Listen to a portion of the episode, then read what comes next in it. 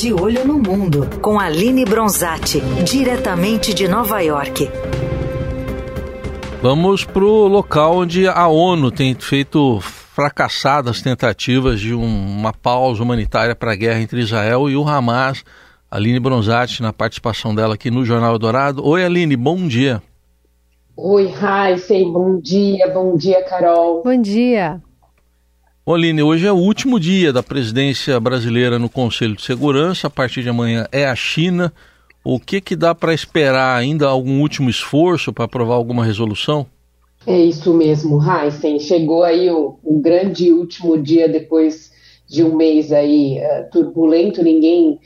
Ontem eu conversei com algumas, alguns diplomatas e, e, eles me revelaram que ninguém esperava que fosse um mês uh, calmo, mas realmente uh, o conflito aí entre Israel e o grupo Hamas surpreendeu foi um mês de dedicação de tentar votar uma, uma resolução, uma proposta para para endereçar a situação humanitária na região. Foram quatro propostas e nenhuma conseguiu avançar. Como você bem disse, foi um fracasso, um novo fracasso do Conselho de Segurança.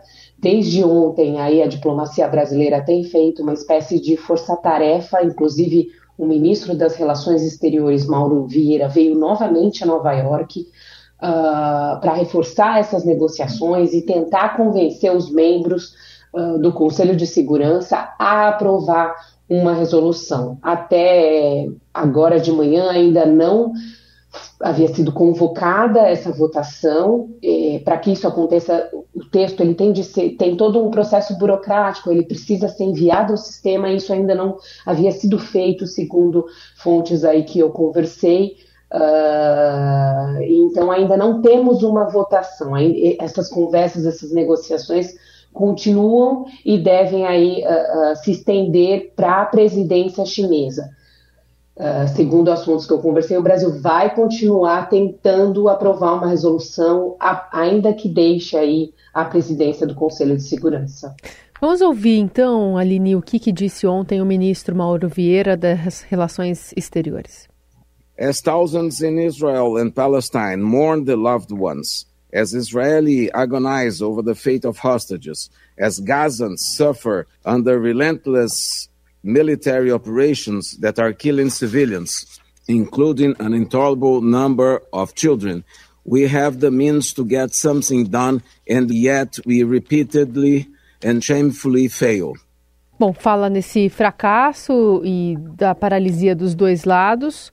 Saindo de cena, o Brasil, como você disse, deve continuar tentando aprovar alguma coisa, mas como é que deve ser a condução da China desse processo agora, hein?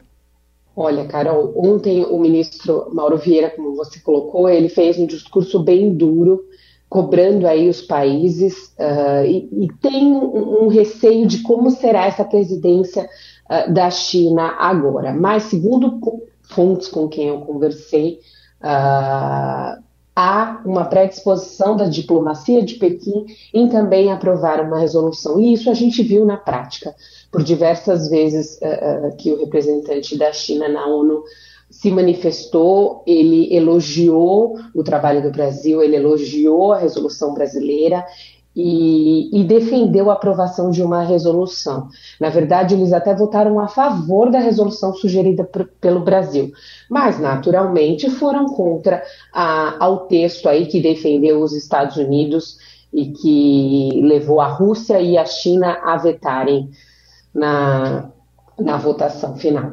É, ontem, Aline, até surgiu uma informação é, de que estarias trabalhando por um, uma espécie de uma pausa humanitária, garantindo defesa de Israel, mas com um, um trabalho para os Estados Unidos é, terem um voto de abstenção no Conselho. É, procede de alguma forma esse tipo de discussão? Heisen, esse, essa é a principal questão, na verdade, é você evitar que os cinco membros permanentes do Conselho usem o seu poder de veto. Então, o que o Brasil, na presidência do Conselho de Segurança, está tentando fazer é com que esses países ao menos se abstenham, não, votem, não, não, não votem.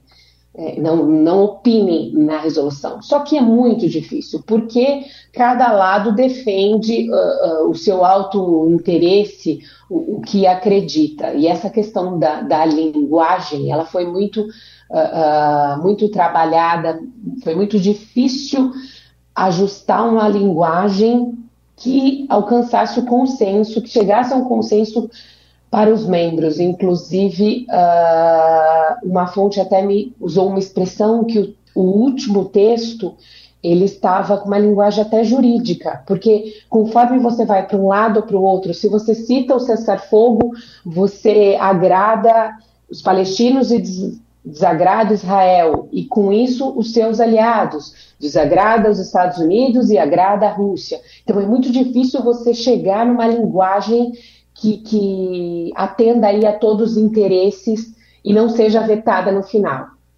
Sim.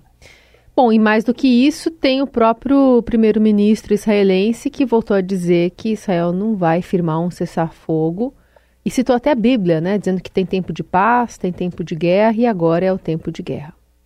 Exatamente. Ontem ainda o representante de Israel, ao deixar a ONU, disse à imprensa que um cessar-fogo é, colocar, deixar o país de mãos atadas para o Hamas atacar. Muito bem, Aline Bronzatti falou com a gente direto de Nova York, onde se reúne, deve se reunir possivelmente hoje mais uma vez o Conselho de Segurança da ONU, ainda uma indefinição quanto a isso, e é o último dia do Brasil na, no Conselho e na sua presidência, a partir de amanhã está com a China. Aline, muito obrigado, até a próxima. Obrigada, bom dia para vocês.